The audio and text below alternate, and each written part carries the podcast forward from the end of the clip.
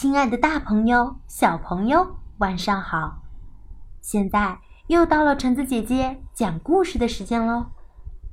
这一次我要分享的故事叫做《选臭大赛》。鞋柜的拉门刚一关上，鞋子们就叮了咚隆的兴奋起来。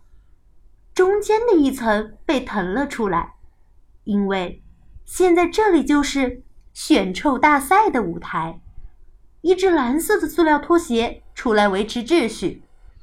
女士们、先生们，欢迎来到第二十七届鞋柜选臭大赛。大家和我一样，迫切的想要知道今天谁能赢得这场比赛。我们马上就请出上一届比赛的冠军——运动鞋。两双皮鞋敲着鼓点，其他鞋子也鼓起掌来。运动鞋漫不经心地走上台，摇摇摆摆地绕场一周。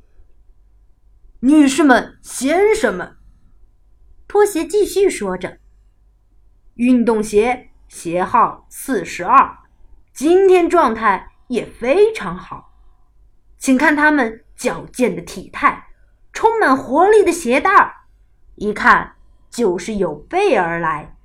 现在是最激动人心的时刻——臭味测试，请评委们到前面来。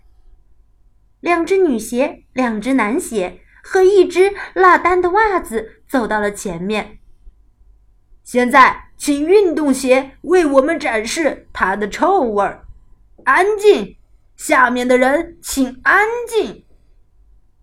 这双运动鞋再次懒洋洋地晃到了前面，先缩紧身子，然后绕着鞋身的鞋带儿突然之间松开，伴随着观众们“啊”或者“哦”的声音，从鞋里喷发出一股浓重的臭气。一只凉鞋被呛得咳嗽起来，一只高跟鞋干脆昏倒了过去。鞋柜里掌声四起。塑料拖鞋哑着嗓子继续主持：“我得说，这惊人的臭味绝对没人比得上了，太棒了！我看这评委们也为这精彩的表现一致给出了五分的满分。”可是我们居然还有一位挑战者，他自认为能和这个级别的臭味抗衡，这次可要看他的运气了。我们请出，嗯，儿童鞋。鞋柜里响起了稀稀拉拉的掌声，在大家好奇的目光下，一双红色的儿童鞋害羞地走到台前。他的鞋帕因为紧张一开一合的。塑料拖鞋清了清嗓子：“挑战者，红色儿童漆皮鞋，鞋号二号。我只能说勇气可嘉。现在，请这位选手也来展示一下他的臭味儿。注意，请保持安静。”鞋柜底层有鞋子在幸灾乐祸，运动鞋轻蔑地笑着，已经醒过来的高跟鞋正和一只雪地靴瞎聊着。当四周终于安静下来后，儿童鞋开始紧缩着身子，先把它小小的鞋身拉紧，然后也是猛然间松开。一股意想不到的浑浊的酸臭味儿从鞋里喷发出来，那沉积多年的臭气在鞋柜里飘散开来，熏得所有的观众都透不过气。